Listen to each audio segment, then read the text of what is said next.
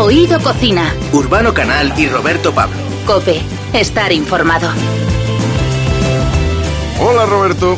¿Qué tal, Urbano?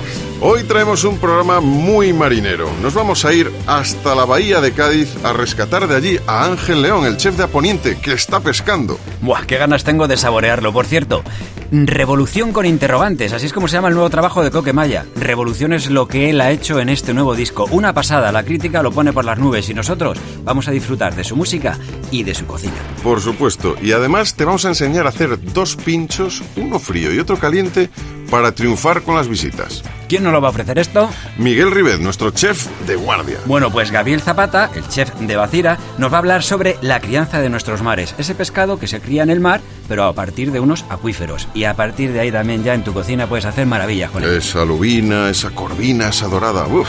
Que nos puedes seguir en las redes. Venga, en Facebook somos Oído Cocina Cope. En Y Twitter. Lo mismo. ¿Y en Instagram? También. ¡Oído Cocina!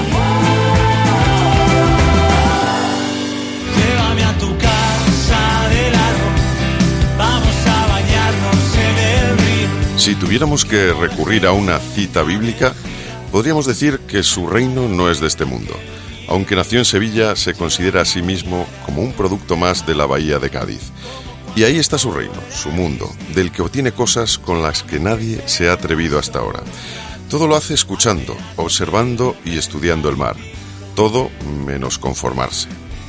Es el primero en usar el plancton marino en la cocina y en llevar la luz abisal a la mesa. Pero como ocurre con su vasto feudo marino, su creatividad no conoce horizontes. La pasión que le ha movido a lo largo de los años se ha visto recompensada con distintos reconocimientos. En 2010 recibe la primera estrella Michelin y el New York Times sitúa a Poniente entre los 10 mejores restaurantes del mundo. Premio Nacional de Gastronomía 2012 al mejor jefe de cocina. Hay que esperar a 2018 para acoger la tercera y esperada estrella Michelin. Pero nada es suficiente para esa mirada azul, como el mar de su bahía que brilla cuando habla del molino que acoge su restaurante, que entra en el agua para poder sentir el movimiento de las mareas. Ángel León, chef de Aponiente, bienvenido. Muy buenas a todos, ¿qué tal? Muy bien. Eh, Todo en el mundo te conoce como el chef del mar. De hecho, te pillamos en el mar, lo cual es fantástico. pero, pero, ¿qué dirías que te diferencia de otros chefs que trabajan el producto marino? ¿Cuál es la, la diferencia o lo que tú crees que aportas? Bueno, yo creo que quizás lo que aportamos es una mirada al mar de una forma diferente, ¿no? Eh, quizás un, un cocinero, pues por supuesto, pensará en lo obvio, ¿no? Todos los productos que tenemos. Pero bueno, nosotros intentamos no solamente abrir la boca a los clientes, sino también la mente y contarles que queda todo por comer, queda todo por descubrir y queda todo por, por cambiar del, del- de este armario que es el agua, que, que creo que solamente se, se consume el 36% de los alimentos que nos da el mar y, y, y yo creo que tarde o temprano tendremos que cambiar estos hábitos y esta forma de, de leer el agua, ¿no? Un mar, por cierto, que cada vez lo vemos más que está eh, maltratado por unos y sin embargo eh, conservado, cuidado, querido, eh, como es eh, tu caso, desde luego, porque el producto que tú utilizas sale de ahí y que, que deberíamos también de concienciarnos, ¿no? Todos de, de las de la riqueza que tenemos, que si la sabemos aprovechar, pues eh, la podremos disfrutar mucho tiempo y si no, pues malamente. Eh, te voy a decir antes de nada que tengo un amiguete que me dijo que una de las cosas que más le, le- le supo, que le, que le dio una consideración importante fue cuando salió de, de cenar de tu restaurante y que su chica le dijera lo de tienes un trocito de alga entre los dientes. Dice, hasta ahora me habían dicho lo de lechuga, toda morcilla, un tal. Dice, pero nunca me habían dicho tienes un trocito de alga entre los dientes. Aquí en, en, en Aponiente es lo que, eso es lo que te va a llevar en la boca, seguro. Oye, ¿cuánto dirías que conocemos de lo que nos puede ofrecer la mar? yo qué sé, que es un poco es un poco todo un poco surreal porque vivimos en un mundo que nos gastamos millones de, de euros para ir a Marte allí a, ver si algún día llegamos y, y nos gastamos muchísimo dinero en investigación en llegar a otros planetas y, y el, el propio nuestro que tenemos aquí pues yo creo que faltan muchos muchos recursos todavía a nivel de investigación para para descubrir muchísimas cosas que están en el agua y, sobre todo esa es nuestra de verdad es nuestra obsesión, ¿no? El- eh, yo, yo siempre digo que, que tengo una corazonada que es que todo lo que está en, el, en la tierra está en el agua, ¿no? Eh, hasta ahora no se han descubierto frutas, ni tubérculos, ni cereales pero yo sí creo que, que los hay y, y estamos en ello, ¿no? Eh, tenemos un- unos equipos muy importantes de, de biólogos que están trabajando con nosotros en, en acotar el Atlántico y el Mediterráneo buscando esos ingredientes que de alguna forma también pues acaban en la mesa de la poniente, ¿no? Bueno, como decíamos, has conseguido usar el plancton marino. Has llevado la luz abisal a la mesa en una cosa que fue que fue súper llamativa en Madrid Fusión en 2014. Eh, haces queso salino, o sea que, claro, tú dices, eh, todavía nos faltan encontrar pues, los tubérculos del mar, los, cereales del mar. Es que, ¿tú crees que, que dará para tanto? ¿Y cuándo conseguiremos eh, conocer todo esto? Bueno, pues, como, como locos como nosotros que se lo crean y, que vayan y que vayan a buscarlo, ¿no? Al final, ¿sabes qué pasa? Que vivimos en un mundo que tenemos de todo y, y ya no miramos a la naturaleza con hambre, ¿no? Y, y- y yo se lo digo a mi equipo, ¿no? Le digo, cuando salgo con ellos y le digo, ¿qué cocinarías aquí, no? Y a lo mejor Sí. ven unos arbustos, un cacho de agua y, y me dicen, pero chef, aquí ni nada. Digo, ¿cómo que ni nada? Aquí yo, tú imagínate que tiene hambre. Ajá. Y digo, pero, y- digo, pues mira, vamos a hacer una cosa. Mañana no vamos a comer, vamos a salir todos. Y ya verás tú bueno. como el pasar hambre hace que Claro. empecemos a cortar hierba, la hagamos a la plancha, empecemos a probar. Y, y yo le digo a mi gente, digo, hay que tener hambre para mirar la naturaleza, para realmente encontrar cosas, ¿no? Hombre, pues el primero que lo decimos muchas veces, que se comió un percebe, tenía que tener un hambre porque tú lo ves y dices tú que... esto es como- Sí, pues fíjate, fíjate, fíjate cómo, cómo se ha puesto de moda. Ah, fíjate, claro. Sí, sí. Hombre, y, y, y sobre todo, pues bueno, que igual que hay percebes, pues yo creo que hay muchísimas cosas que, que están ahí. Claro. ¿Sabes qué pasa? Que al final estamos en un momento donde la gente ya no quiere ver en las pescaderías ni los ojos de los pescados. Eh, quieren que los filetes, llegue todo estos filetes. No queremos tocar un pescado. Le das a un niño de 8 años un pescado y parece que está viendo Lucifer, por Dios. en, en el siglo XXI, claro. Nos estamos Lucifer, desnaturalizando. No, totalmente. Nos estamos desnaturalizando, ¿no? Totalmente de acuerdo con eso. Y eso, la- no digamos las carnicerías, o sea, ya es una cosa como que parece un, un espectáculo gore, ¿no? De cara a los niños. Y, bueno, realmente todos, el que ha sujetado un conejo para que su abuela lo, lo abriese por la mitad, pues, mi- pues, pues se a- acostumbrado. Anoche, anoche tuve una, una, una disputa con mi mujer porque me decía que porque le había enseñado a mi hijo a oler un pescado cuando se ponía malo, porque yo se lo doy a oler. Yo le decía, mira, cuando tú coges un pescado recién pescado, huele a melón, dulce, o sea, es, es, es lo que te da en la nariz. Digo, pero también tiene que aprender cuándo huele un pescado mal para Claro. saber entender la, lo, lo que comerá, ¿no? El día de mañana. Por supuesto. además, Y- dile a tu mujer que lo malo no dárselo a oler, lo malo es que hubiera dicho, cómetelo. No, claro, claro, es otra historia. Oye, eh, hace poco puse la televisión, eh, yo creo que eran las dos y media, una cosa así, y en la dos estaban echando un programa que yo creo que es una recuperación ya de, de programa que en el que, bueno, pues vas en tu barco, vas ahí con, con la tropa y vais haciendo, pues, eh, de lo que pescáis, vais ahí haciendo diferentes eh, tipos de guisos, ¿no? De- Eh, yo de- recuerdo el, el de cuando capturáis el pez limón con esa emoción. que es- me, pare- me pareció impresionante Sí. porque digo, eh, el- ahora mismo que como decimos, cada vez que vemos que se te va un poquito la voz es, eh, o que se pierde un poquito es porque hay una ola, o sea, que es que estás ahí en, en- en pleno barco, o sea, que cuando dicen no hay cobertura, aquí hay cobertura, aquí hay- lo que hay es también que hay olas. Eh, ¿Has experimentado mucho? De- ahora te lo digo en serio, porque tu cocina, bueno, hoy en día, ¿no? Bueno, los que estáis un poquito por encima de lo que es la cocina tradicional, vuestra cocina necesita de, de eso, de experimentar, de al final encontrar eh, el gusto, los sabores, sobre todo tú, ¿no? Ahí con, con todo el producto del mar, eres, se puede decir, el, el, el máster, nosotros, nosotros cerramos a Poniente tres meses al año, diciembre, enero y febrero, para, para dedicarnos solamente a preparar los tres menús que tiene el siguiente año, ¿no? En esos tres meses, pues, nos movemos majaretas, como yo digo, y nos movemos locos, pero sobre todo hacemos radiografías reales de, de las plazas reales de, de, en este caso, de Cádiz, ¿no? Vamos Sí. a San Lucas, Puerto Santa María, Barbate, Conil, y vemos los pescados que hay de verdad y nos ajustamos a la realidad de, de lo que está dando ahora mismo el mar, ¿no? Porque vivimos en un mundo donde los cocineros somos románticos porque estudiamos el almanaque de, los, de las temporadas de las cosas, pero vivimos en un mundo donde tenemos de todo cuando queramos. O sea, este, tenemos podemos disponer de lo que queramos hoy día con la globalización en cualquier momento del año, ¿no? Por eso a mí me gusta pues escuchar al mar y saber realmente qué es lo que está dando en cada momento para así darle una radiografía real a los clientes de, de lo que está ocurriendo en el momento que vienen al restaurante, ¿no? ¿Y cambia mucho el mar? ¿De Uf. un año para otro? Muchísimo. Ujú. Mira, este año, por ejemplo, han- no ha entrado levante en verano aquí en Cádiz. Las aguas están muy frías y este verano ha sido terrible. No hemos tenido caballas, no hemos tenido jureles, no hemos tenido bonitos.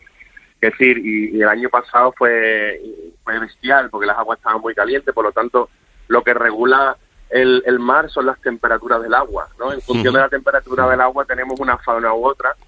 Y, y a mí esto de las cosas más bonitas me parece del mar, porque la tierra ya joder, lo tenemos todo controlado. Ahí mandamos nosotros y echándole unas cosas u otras, crecen los tomates antes, las vacas crecen rápido y, y dar y, leche. en el, y, en- y la leche sale no sabemos ni dónde sale, porque ya hay de todo, de soja, de avena, de, de Sí, coco, eh, esto es la leche, ¿no?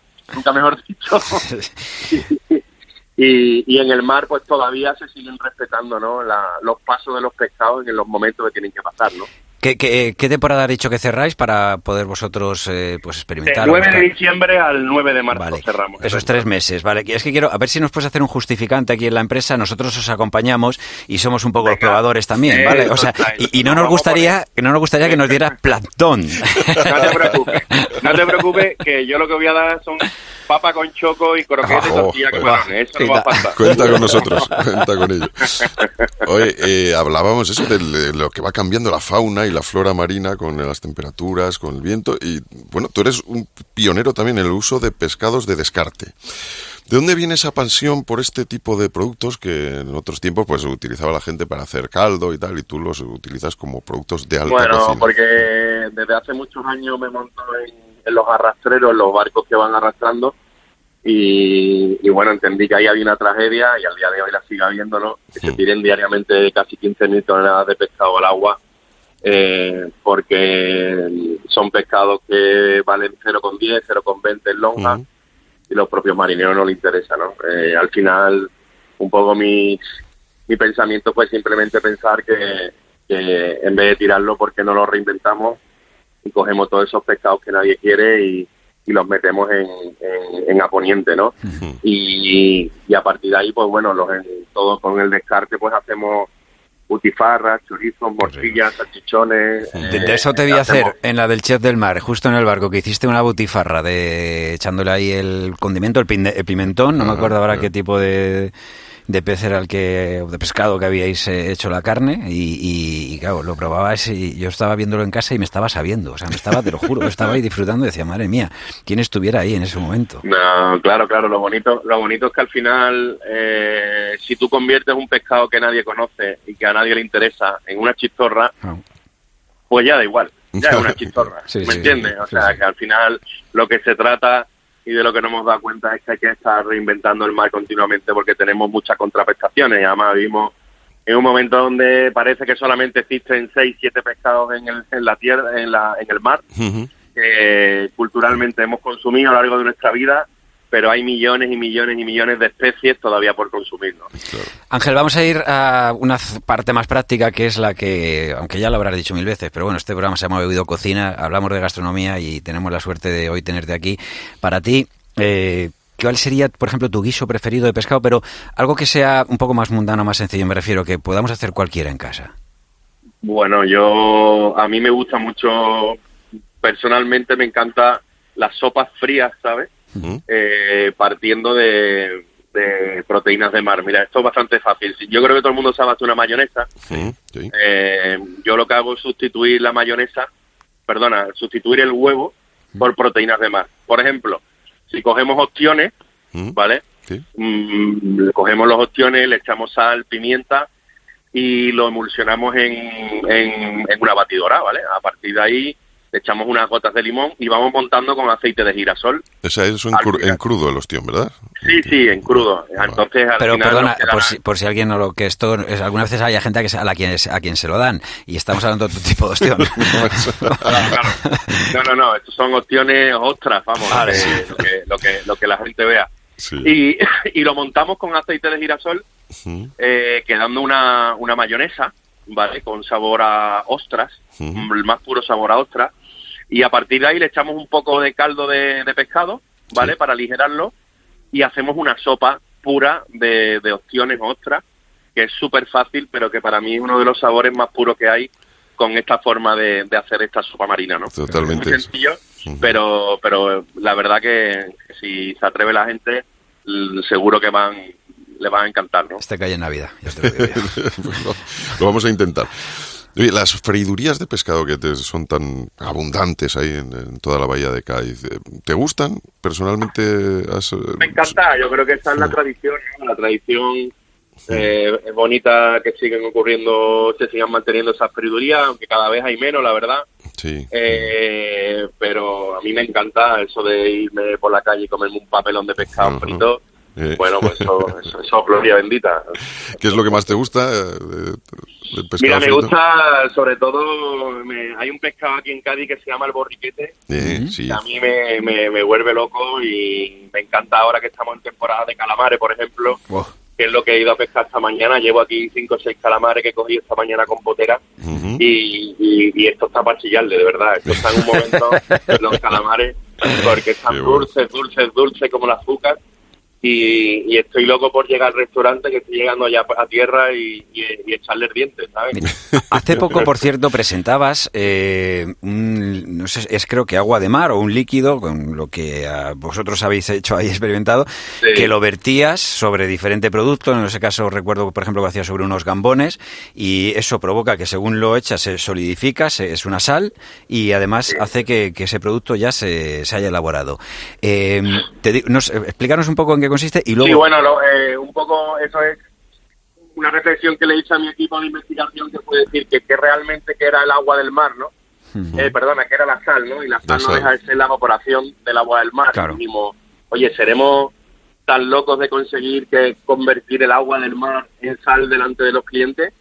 Y, y nada, lo que hicimos fue estudiar qué enlaces químicos naturales tenía una gota de agua de mar y a partir de ahí hacemos un enlace y en- un enlace, bueno, hacemos una reacción esoterma donde en- cuando eso entra en contacto con el oxígeno se produce temperatura y se pone a 170 grados la sal, Uf. pero lo más bonito es ver ese momento donde ve la cara de los clientes como si fueran niños que tienen una, una jarra de agua y de repente cuando entra en contacto con su pescado se convierte en sal, ¿no? Eh, Ángel, mira, un- tengo un amigo que vive en Estados Unidos y me, me suele decir que lo que nos falta quizá a los españoles es eh, darle ese sentido de espectáculo a las cosas que hacemos, ¿no? porque los eh, americanos eso lo valoran mucho. ¿Tú crees que nos faltan varios peldaños que, por recorrer todavía en eso? Yo creo que no, yo creo que la verdad que vivimos en un mundo de... Porque es muy difícil emocionar a la gente, porque la gente está todo en las redes sociales, ya ni sorpresa, cuando uno va a un restaurante ya ha visto el plato 30.000 veces, al cocinero. Ya, pero no lo ha probado, Ah, que es diferente. y- ya, pero pero no se me entiende, no es como antes que uno no no, no, no se imaginaba nada, ¿no? Cuando llegaba a un, a un- a un Hmm. sitio, ¿no? Y, y hombre, yo creo que vivimos en un mundo que, que yo en mi restaurante solamente he visto aplaudir con la luz del mar, por ejemplo, pero nunca como guiso las papas con choco, ¿no? Entonces, eh, esa, es- esa es la realidad, ¿no? Que vivimos Oye, en un mundo de cada vez más difícil emocionar, ¿no? ¿Has Sí. visto alguna vez a alguien que se le caigan las lágrimas después de probar? O sea, yo te lo digo, yo, yo, o sea, ya no por sentimental, sino porque, o sea, lo que estoy comiendo aquí, esto, o sea, es, es un espectáculo, o sea, es algo, o sea, Bueno, me pasó el año pasado una familia de siete japoneses que vinieron al restaurante y de repente apareció el metro en la cocina diciéndome que estaba toda la mesa llorando. Y yo digo, yo digo, coño, qué malos somos, ¿no? Y, y- todo el mundo llorando, digo, tan mal lo hacemos. Y total, al final me acerqué a la mesa porque estaba preocupado, la verdad, no sabía lo que le pasaba. Y es que probaron una sopa que, que yo hago de, de, de plancton, Sí. que le recordaba la sopa que le hacía su, ami- su abuela de alga, que había fallecido hace Claro. un mes. Y, y es lo bonito de la gastronomía, ¿no? Que pues, cómo puede conectar una gente que vive en Japón con un tío de Cádiz. Sí. Pero pero esto es lo bonito que tiene este mundo que he elegido, ¿no? Que el- la memoria, ¿no? Los, los- los olores, eh, todo esto te puede trasladar a un momento de tu vida precioso, ¿no? Conectar con los recuerdos y con los Sí, sentimientos, sí, creo que sí. sí. Exactamente. Oye, el mar tiene azúcar, por cierto, que es que estaba pensando ahora, digo, siempre habla- cuando hablamos de mar, siempre sale esto salado. ¿El mar tiene azúcar? Bueno, eso lo hemos presentado hace un- dos semanas en San. Sebastián Gastronómica, en el Congreso, hemos descubierto azúcar en, en, en una planta que vive en, la, en las marismas, se llama rupia y, y tiene un 42% de azúcares de polisacáridos y, y ya las hemos extraído y para la próxima temporada en Aponiente pues tendremos el azúcar en los postres también de origen marino y, y la verdad que nos hace mucha ilusión porque era lo único que hacíamos trampa en el restaurante. Le echábamos azúcar de tierra a los postres, o sea que ahora a partir del año que viene ya pues bueno, yo pues creo que tenemos Azúcar marino. Oye, para, para acabar, un poco yéndonos a lo, a lo mundano, em, ¿qué hace un, un chef como Ángel León cuando sale de tapas? ¿Qué es lo que pide?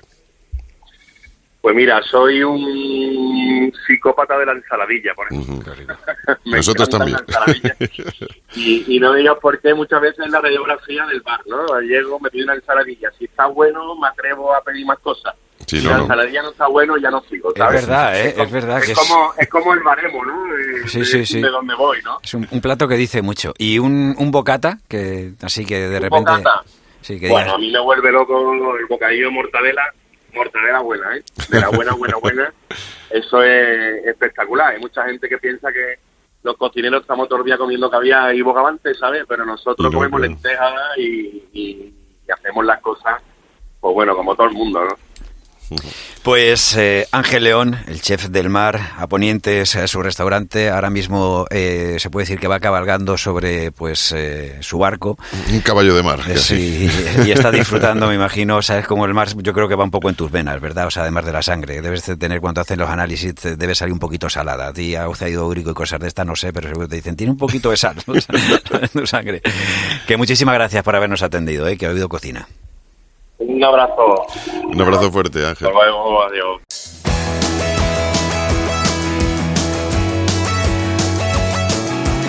Oído Cocina. Urbano Canal y Roberto Pablo. Cope. Estar informado.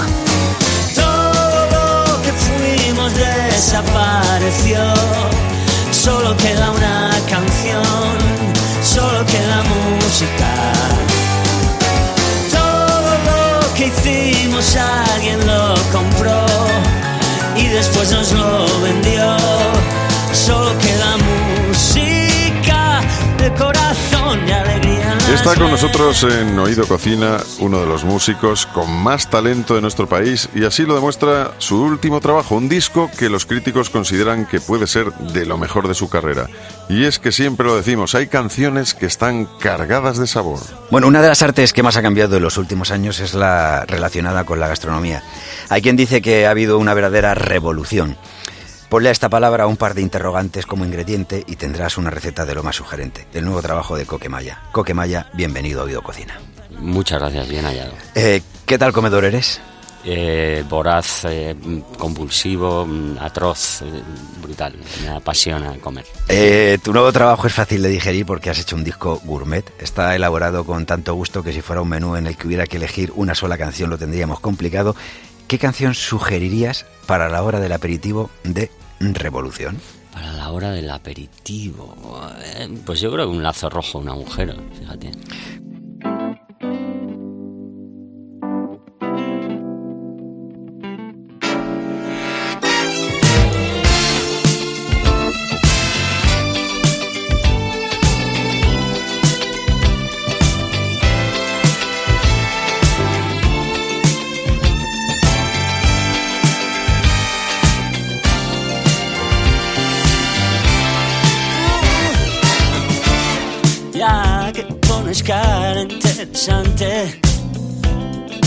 Cosas al oído. Ya que estamos con el aperitivo, ¿nos puedes contar qué es lo que más te gusta actualmente? ¿Por dónde van tus gustos?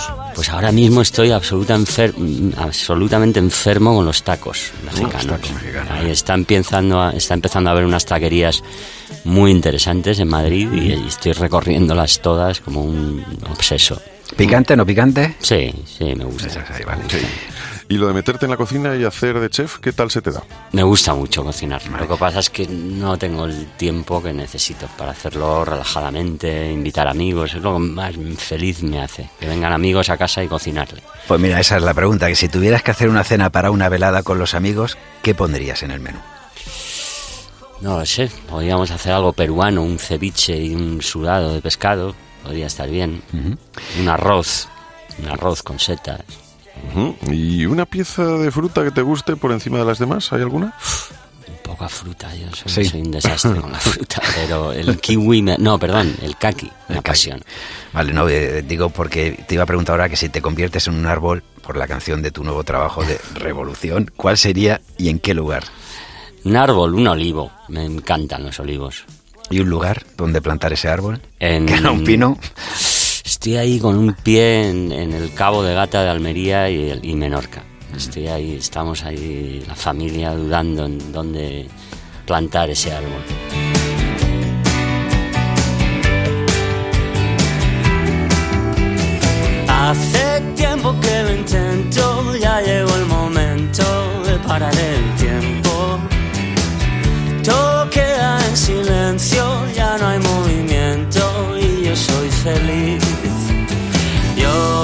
Solía seguir un rastro.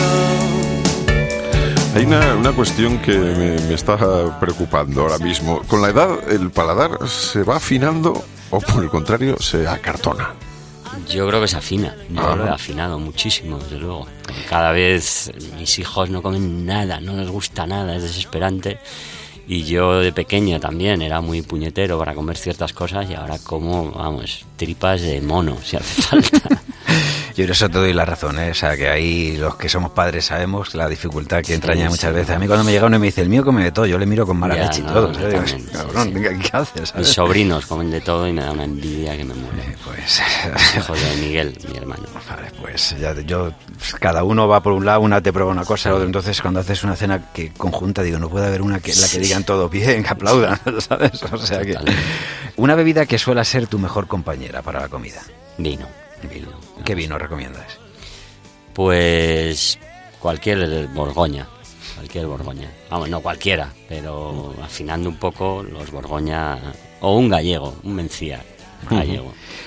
¿Comes algo antes o después de los conciertos? Mm, sí, sí. A veces comemos un poquito antes, eh, a veces después y a veces antes y después. ¿El qué, normalmente?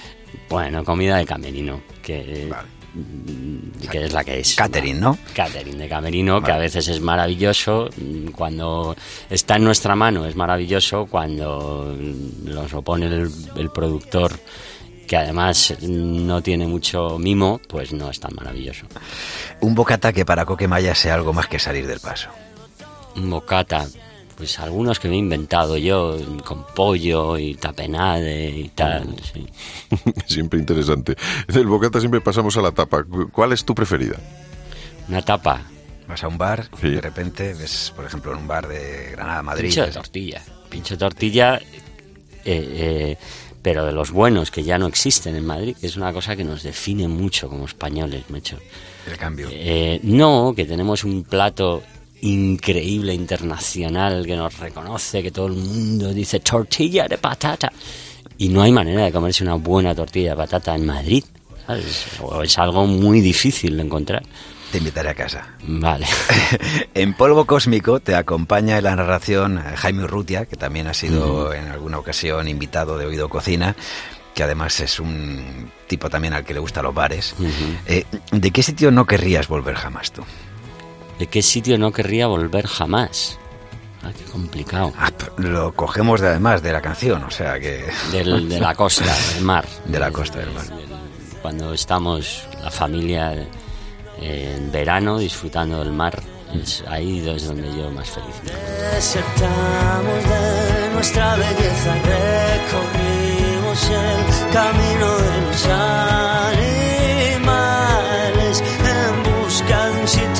ser salvajes. Tú y yo rompiendo las barreras, tú y yo rompiendo las barreras, desapareciendo de este mundo y diciendo. ¿Nos puedes contar una receta que hagas tú en casa? Que nos puedas dar los pasos así con sus ingredientes y todo. Bueno, pues una que me inventé con las sobras de una cena de Nochevieja y que era mm, ajo, perejil, tomate natural, sofrito y unos boletus con pene, con macarrón. Y eso Y es increíble. al otro día, además después de la fiesta de Navidad, ¿verdad? Sí. Que es una cosa que es un poco más sencilla. Sí, sobraron boletus y los boletus no es una cosa barata, no, no, ni, no, no. ni que se pueda tirar así a la basura como, ah, la ha sobrado. Y entonces dije, esto hay que aprovecharlo. Y se me ocurrió eso, ese plato, ajo, perejil, tomate y boletus, nada más. Así sofrito, haces una salsa, queso rallado y, y es, una, es, un- es una pasta espectacular. Una ruta o dinos algún sitio que recomiendas para comer, para tomar una caña, para una buena cena, algún sitio de, de Madrid o de algún sitio que hayas viajado y digas, pues mira, estuve en tal y me quedé con él. O sea, Tendría que pensar, no sé, para no alargarnos mucho. Acabo de descubrir una taquería increíble, volviendo a los tacos. Bueno, taquería mi ciudad. Eh, ahí te puedes tomar una negra modelo y un- unos tacos increíbles. ¿Hay algo que no te guste en la mesa? Algo que no me guste en la mesa. Pocas cosas, ¿eh? El hígado. El hígado no me gusta. vale. ¿Quién cocina en tu casa? O quién, mejor dicho, quién cocinaba en tu casa y quién cocina ahora? Mm, Pues casi siempre cocino yo. Casi siempre Casi cocinas tú. cocino yo. Vale. El olor, un olor que de, de eso de que te haga recordar tiempos pasados y que esté relacionado con, con la gastronomía.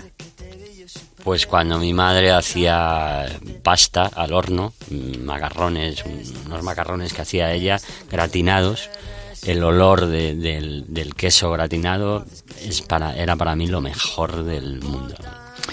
Pues, eh, Coquemaya, que revolución, eh, más que una pregunta aquí, es eh, una afirmación la de muchísimas gracias por haber Gracias atendido a Oído. Cocina. Un placer. Muchas gracias. No hay nada que hacer, miran el mundo a través del ombligo. Diles que la vida es corta, diles que salgan a la calle a bailar. Oído Cocina. Urbano Canal y Roberto Pablo. Cope. Estar informado. I built a little boat with a sail from the memories I've been collecting.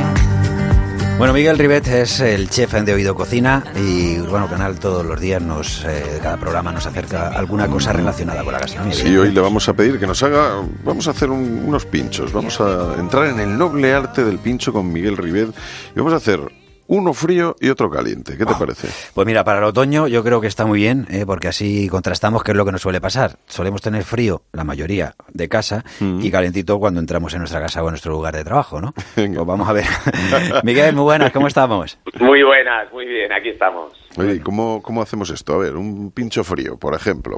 Pues a ver, eh, siguiendo el hilo de, de hacer cosas sencillas en, en casa, ¿Mm? Para esta semana hemos pensado hacer un, un pincho frío y un pincho caliente. El Vale. pincho frío sería un pimiento del piquillo relleno. Venga. Bien. Y el pincho caliente, luego lo vemos, serán como una especie de nuggets o bocaditos de merluza confitados. Me encanta. Muy rico. Muy Vale, rico. vamos con el, con el piquillo. Te voy a decir una cosa, se pueden mezclar.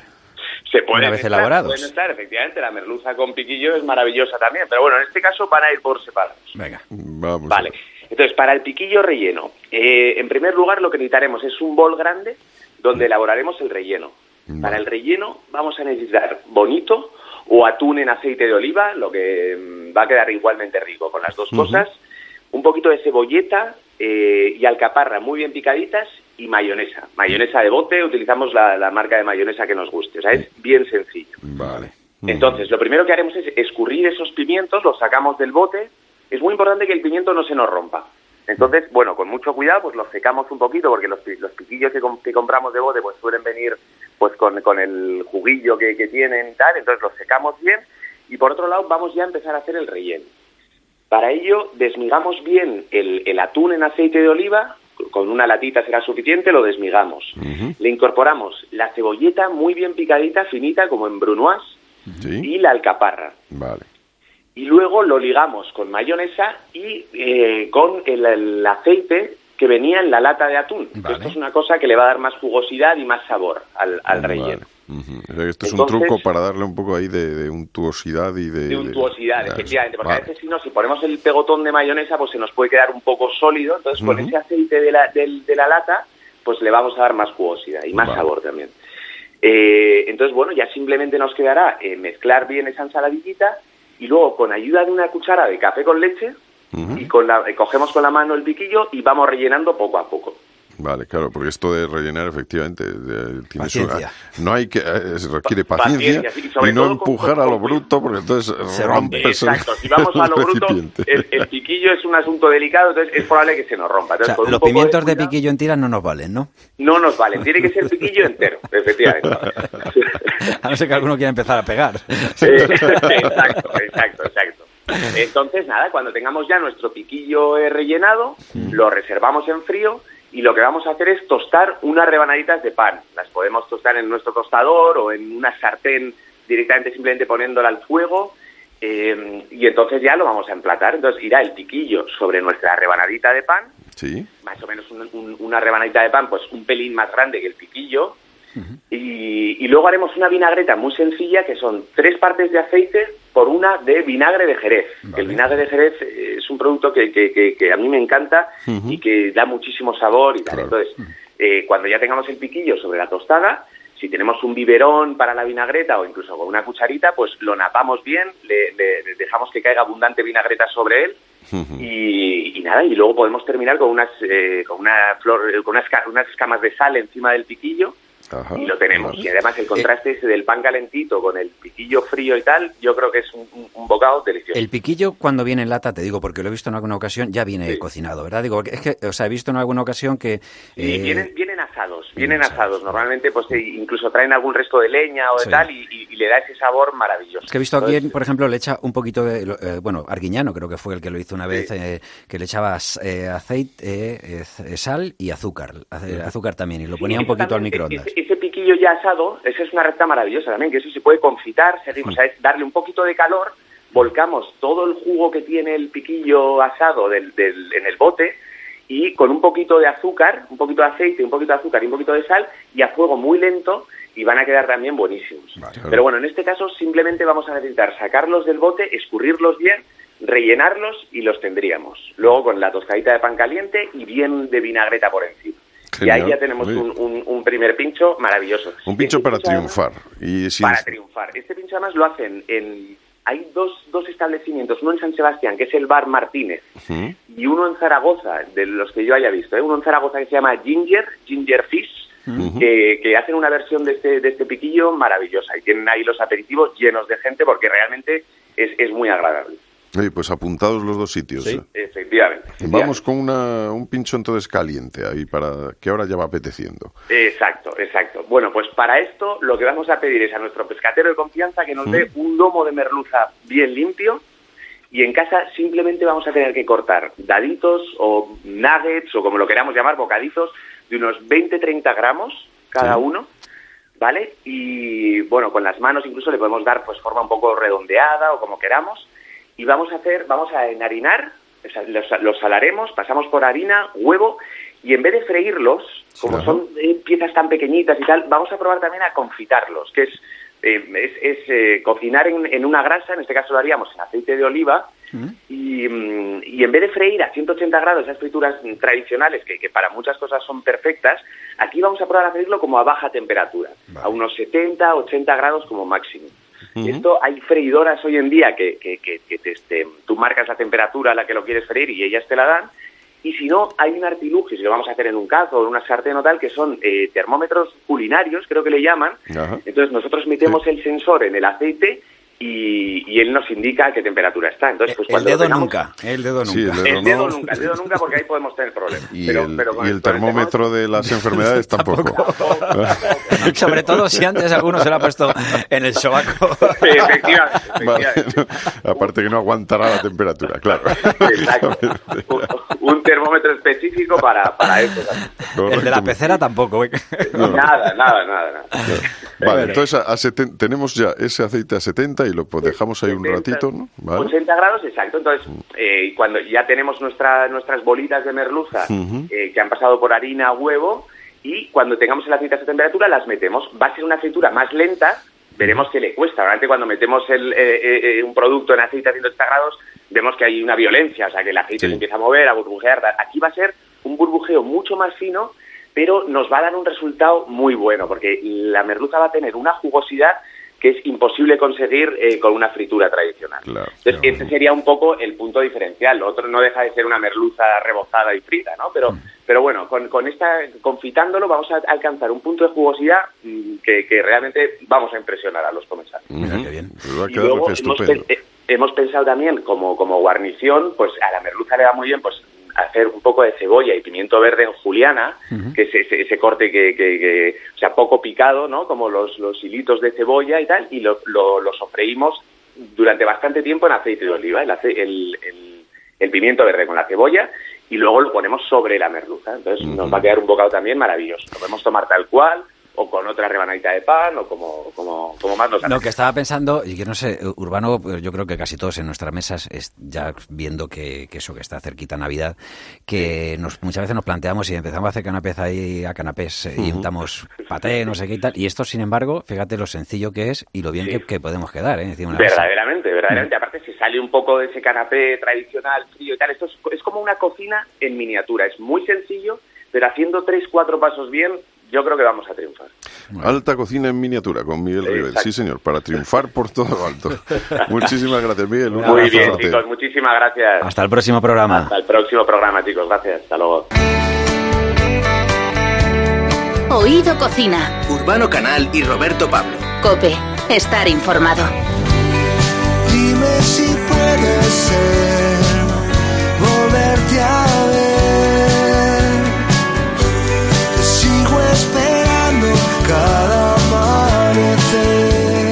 Crianza de nuestros mares es un sello de origen creado para que el consumidor pueda reconocer en el punto de venta los pescados de acuicultura que vienen de nuestras costas, como son las doradas, lubinas, corvinas. Vienen del Mediterráneo español y de Canarias. Al proceder de instalaciones en mar abierto, no en ríos, tienen una calidad excelente. Solo se alimentan con piensos homologados. En cocina son ideales para hacer cualquier cosa con ellos, pero en recetas en crudo, donde mejor se aprecia el potencial gastro, quedan geniales. Para hablar del tema nos acompaña el chef Gabriel Zapata del restaurante Bacira, donde la cocina mediterránea y la asiática se dan la mano y donde el pescado es uno de los ingredientes principales. Gabriel Zapata, muy buenas. Buenas, ¿qué tal? ¿Cómo va? Muy bien. Has sido embajador de este tipo de crianza del pescado que luego utilizas siempre en tus recetas, ¿no? ¿Cuál mm, sería, a tu juicio, un poco la, la mayor diferencia con el que se pesca en alta mar y con el que hay también en piscifactorías? La diferencia y la ventaja que tiene de, la, de crianza en nuestros mares es que son pescados de piscifactoría y están controlados y no tienen ningún tipo de... Eh, problemas con la con, parásitos que como es el anisaki Así que te da una confianza mucho más grande a la hora de comprar y de comértelo. Oye, lo que sí que hay que destacar es que están eh, criadas en mar abierto. Esto es parte de la responsabilidad y el sello de crianza de nuestros mares. Eh, además, siempre en aguas del Mediterráneo y en Canarias, como ha dicho Urbano, ¿verdad? Así es, así es.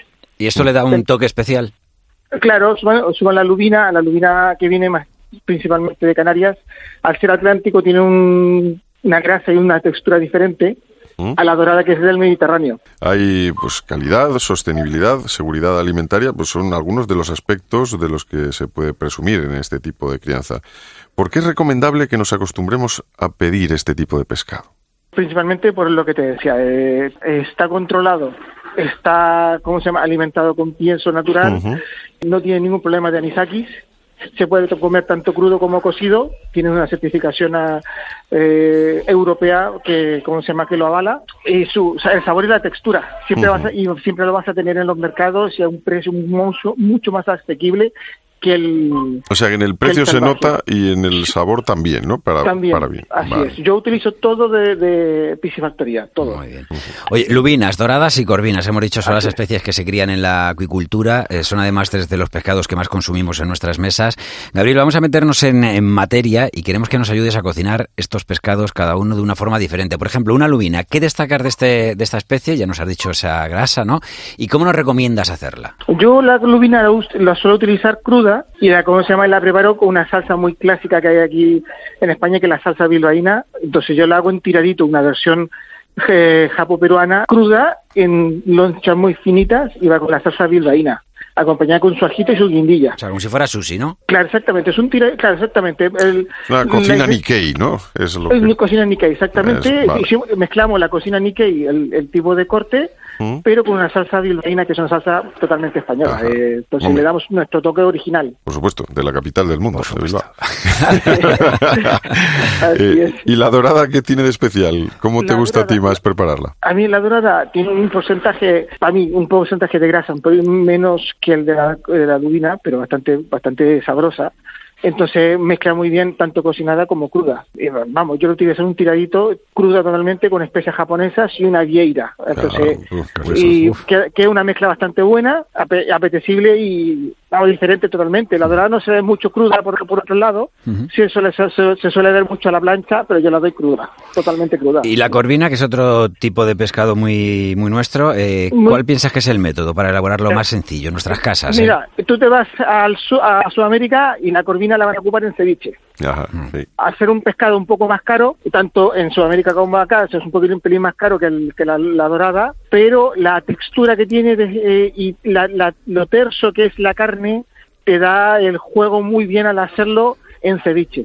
Y el hueso y la cabeza también te sirve para hacer un buen fumet, entonces, porque tiene mucho sabor. Sí. Un pescado más grande, y, y, pero la textura más que nada te va bien para hacerlo con salsas cítricas, eh, como lo digo yo, como ceviche, con, con lima, con algo de picante, con una cebollita, entonces queda bastante bueno en ese sentido.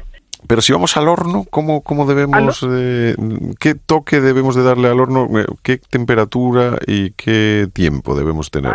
Muy, muy poquito tiempo, ¿ah? Muy, poquito tiempo, unos 10 minutos, menos de 10 minutos al horno te queda con una textura bastante buena, no te va a quedar muy seca, si le das mucho más tiempo te va a quedar muy seca, la idea es que se dé un golpe cortito, 7, 10 minutos al horno y te va a quedar adentro, va a quedar una textura muy muy blandita, muy jugosita y, bien firme la, la, la, carne. Es una preparación muy clásica, no sé, eh, con una cebollita o una mm, panadera. Ahí, ahí puedes jugar mucho. Nosotros inclusive ahora hicimos al vacío. Ya estamos hablando un poco más adelantado, no es tanto de mm, casa.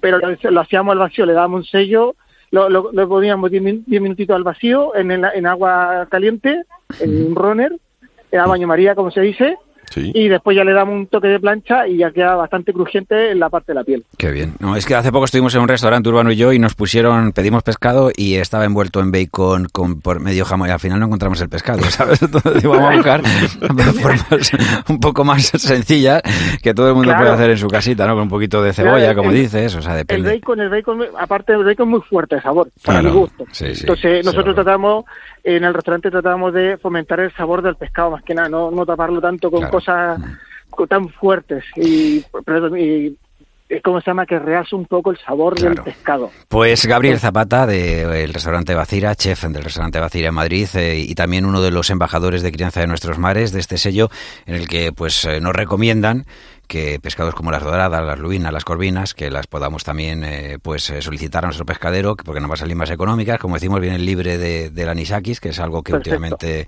eh, pues vemos que hay como más, más abundancia, justo porque se tira los despojos, ¿no? Creo, de, de, los pescados, ¿no? Muchas veces. Gabriel, un abrazo muy fuerte y muchísimas gracias por atendernos. muchas gracias a ti, que tenga buen día. Hasta, luego. hasta luego. Y allá va la despedida hasta dentro de 15 días, pero primero, por favor, saborear bien este programa. El número 34. Podéis también escuchar los anteriores, como siempre en las redes sociales. Estamos en Facebook, estamos en Twitter y estamos en Instagram. Somos Oído Cocina Cope. Oído Cocina. Urbano Canal y Roberto Pablo. Cope. Estar informado.